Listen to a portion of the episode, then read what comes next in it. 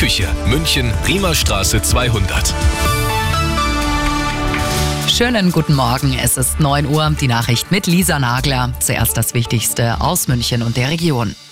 Wer vom Münchner Flughafen ausfliegt, plant heute mehr Zeit ein und der Schwimmbadausflug wird an diesem Wochenende wohl nix. Es wird weiter im öffentlichen Dienst gestreikt. Noch bis heute, 10 Uhr vormittags, ist das Flughafensicherheitspersonal betroffen. Ab morgen dann die Stadtwerke München. Damit bleiben die städtischen Schwimmbäder und auch Saunen geschlossen. Neue Streiks sind auch bei der Post möglich und die sogar unbefristet. Dafür hat die Mehrheit der Postmitglieder gestimmt. Möglich, dass sich beide Seiten aber noch einigen, denn bevor gestreikt werden soll, stehen ab heute nochmal Verhandlungen an.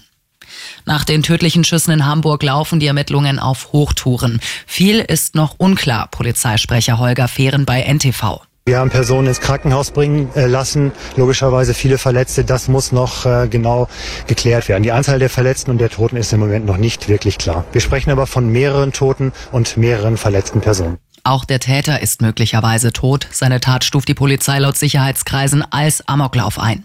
Kanzler Scholz schreibt auf Twitter von einer brutalen Gewalttat. Bundesinnenministerin Faeser zeigt sich erschüttert. Und das ist sonst noch los in München und der Region.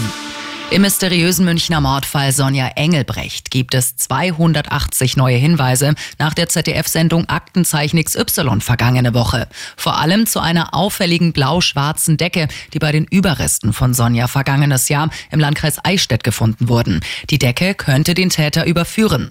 Die damals 19-Jährige war vor gut 28 Jahren nach einem Abend mit Freunden am Stiegelmeier Platz verschwunden. Und wer sucht seinen Ehering? Ein Bub hat einen goldenen Ring mit Gravur in Egeharting im Landkreis Ebersberg gefunden, sucht jetzt den Besitzer. Lokalreporterin Ronja Schinner. Der Bub hatte den Ehering bereits im Januar im Rindstein in der Graf-Ulrich-Straße entdeckt und einfach mitgenommen. Seine Mama hat den Ring jetzt im Rathaus Kirchseon abgegeben. Dort wird er ab sofort für ein halbes Jahr aufbewahrt. Immer gut informiert. Mehr Nachrichten für München und die Region wieder um 10. Und jetzt der zuverlässige Verkehrsservice mit Sandra Lehmann.